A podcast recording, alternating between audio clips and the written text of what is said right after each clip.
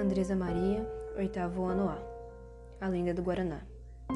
A lenda do Guaraná é uma lenda da região norte que conta a origem desse fruto e serve como uma espécie de explicação do porquê o Guaraná, se olhado com atenção, traz o aspecto de olhos.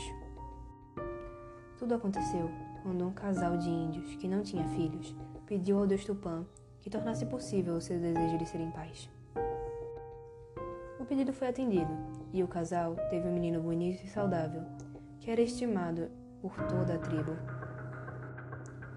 Invejoso de suas qualidades, Jurupari, o deus da escuridão, resolveu matar o índiozinho. Um dia, enquanto o menino colhia frutos da floresta, Jurupari se transformou em serpente.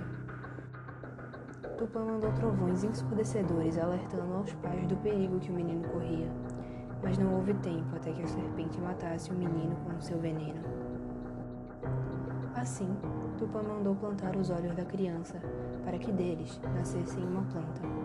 O fruto dessa planta deveria ser dado para as pessoas comerem com o objetivo de lhes dar energia.